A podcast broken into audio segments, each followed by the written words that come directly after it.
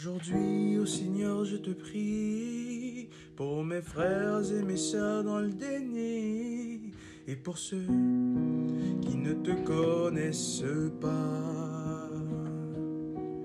Que ton amour remplisse leur cœur et qu'ils s'émerveillent devant la parole de ça.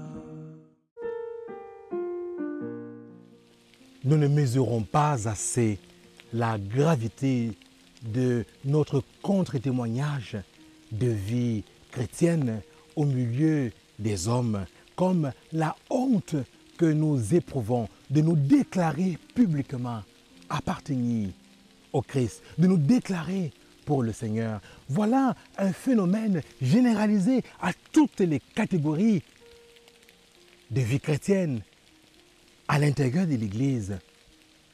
Pour quelle raison?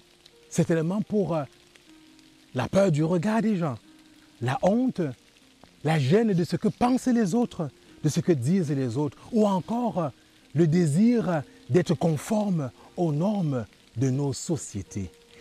Pire encore, bien aimé dans le Christ, grave encore est cette situation lorsque ce sont des religieux et religieuses, lorsque nos ministres ordonnés, consacrés, appelés, oints, ne nous déclarons pas physiquement pour le Christ par peur, par honte, par crainte, lorsque nous nous perdons dans la masse.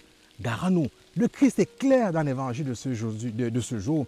Quiconque ne se déclare pas publiquement pour lui, lui-même ne se déclarera pas pour nous auprès de son Père.